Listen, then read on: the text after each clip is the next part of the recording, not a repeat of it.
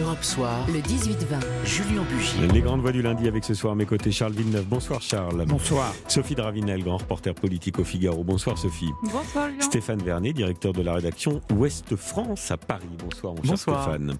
Alors on va commencer avec la question du maintien ou non du couvre-feu qui agite euh, la classe politique. Il est de moins en moins respecté ce couvre-feu. Alors faut-il en finir avec la règle des 23 heures avant la date du 30 juin, date normalement euh, programmée pour la fin de ce, ce couvre-feu? C'est ce que prône par exemple Valérie Pécresse, présidente de la région Île-de-France, pour donner, dit-elle, une vraie respiration aux Français. Mais c'est un donnant-donnant. C'est-à-dire dire à la jeunesse, on vous demande de respecter Mm. les gestes barrières, faites-le. Et en échange, Ouais. on supprime le couvre-feu. Bien, Sophie Dravinel, alors faut-il en finir avec ce, ce couvre-feu à, à 23 heures? Parce que c'est vrai que ce qui a beaucoup choqué et ce qui a beaucoup été euh, commenté ce week-end, c'est des exceptions. Roland Garros pour les uns, euh, mais par contre sur la place des Invalides, euh, on fait circuler tout le monde à 23 heures. Et puis demain le match de foot. Pas de dérogation, a dit tout à l'heure le ministre de l'Intérieur. Oui, absolument. Sachant que pour Roland Garros, la petite note à apporter, c'est que quand même, avant de rentrer euh, dans l'enceinte, chacun avait dû faire un test PCR. Moi, j'y suis, euh, moi-même, j'y suis allée la semaine dernière pour intervenir chez vous. Il fallait faire ce test PCR. Euh, voilà. Donc ça, les choses, ces choses étant posées, je crois que ce couvre-feu, il a une vertu, même si c'est pas un En signal place des politique tests PCR à l'entrée de la place des Invalides. hein. Oui, on pourrait en mettre, mais enfin, je pense que les jeunes réagiraient, et puis la sécurité sociale réagirait mal aussi. Euh, mais de fait, euh, la question, c'est symbolique. C'est-à-dire que du point de vue euh, politique, on peut comprendre qu'il faille le lever, qu'il faille effectivement, comme a dit Valérie Pécresse, donner le sentiment d'une ouverture, d'une légèreté et d'un retour aux libertés, à la vie normale. Mais du point de vue scientifique, je crois qu'il y a encore œuvre de prudence à faire parce qu'il y a encore des doutes. Et oui, on a l'impression qu'on est complètement sorti Oui. d'affaires, mais de fait, nous ne sommes pas complètement sortis d'affaires. Nous sommes à 5 5000 cas par jour, ce qui était le seuil fixé Moins. par Emmanuel Macron, un peu Non, moins, moins. en décembre. Sophie. Mais euh, tout de même, Oui. euh, nous sommes encore à des admissions en réanimation qui sont de 75 par jour et nous sommes loin Oui. donc des 20 cas par jour admis en réanimation en juin dernier. Vous avez raison, mais quelle différence entre la fête à 22h30 et la fête à 23h, Charles Villeneuve? Ce couvre-feu? Moi, je crois qu'il faut lâcher du lest maintenant pour être en situation de resserrer s'il le faut à la rentrée. Hmm. Mais euh, accompagner la décélération qui est réelle pour être plus efficace si besoin. Mais sincèrement, aujourd'hui, la situation n'est plus la même par rapport à l'automne dernier. Ça n'a plus rien à voir. On est à moins de 5000 cas. On est encore à 12 000 hospitalisations, euh, c'est vrai. Mais largement, euh, le Une climat. personne sur deux n'est pas encore vaccinée. hein.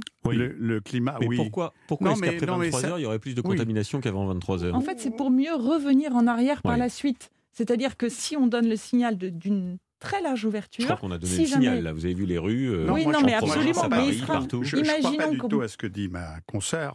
Pas Tant mieux. tout. Ça fait Pour le une débat. raison simple, c'est que pour une fois, les médecins et la majorité des gens, et pas seulement les, mais les, les mêmes les experts, euh, finalement sont assez d'accord.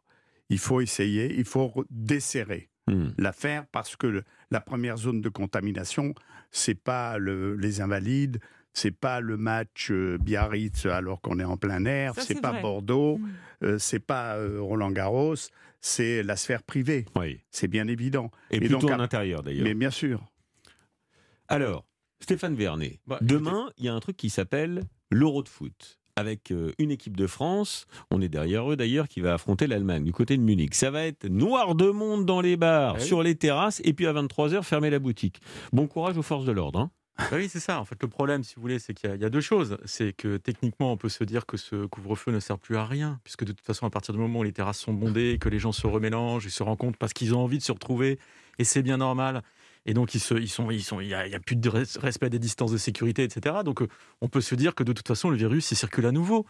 Euh, donc, c'est pas une histoire de, de couvre-feu à 23h ou pas couvre-feu à 23h qui changera le problème. Oui. En plus, ça devient un jeu entre la police ou les, les forces de l'ordre et, et les jeunes euh, de, de- de ne pas respecter le couvre-feu, ça crée des tensions. Donc, on peut se dire autant le supprimer. Oui. Moi, je pense, et je suis complètement d'accord avec Sophie Dravinel, je pense que le, le- en fait, le vrai mérite de ce couvre-feu, c'est qu'il continue à rappeler que le meilleur moyen, en dehors du vaccin, de se protéger contre cette maladie, c'est la distanciation sociale. Absolument. Hmm. Et c'est de conserver, c'est de rester vigilant sur les gestes barrières. Même Et en fait, psychologiquement. Mais voilà, mais il ne sert qu'à ça en fait le Ouais. couvre-feu. C'est de nous rappeler qu'on n'est pas tiré d'affaire et on n'est pas du tout tiré d'affaire. Pas du tout. C'est du pas tout. parce que 30 millions de Français Mais sont vous avez le vaccinés. sentiment que que le couvre-feu à maladie 23 s'arrête. heures euh, Oui. euh, empêche les gens de se relâcher Moi, c'est pas le sentiment que j'ai Non, quand je me promène dans non, les mais rues. c'est un rappel. C'est un rappel, c'est-à-dire que effectivement la question c'est euh, ce qui vient d'Angleterre, encore une fois, Hum.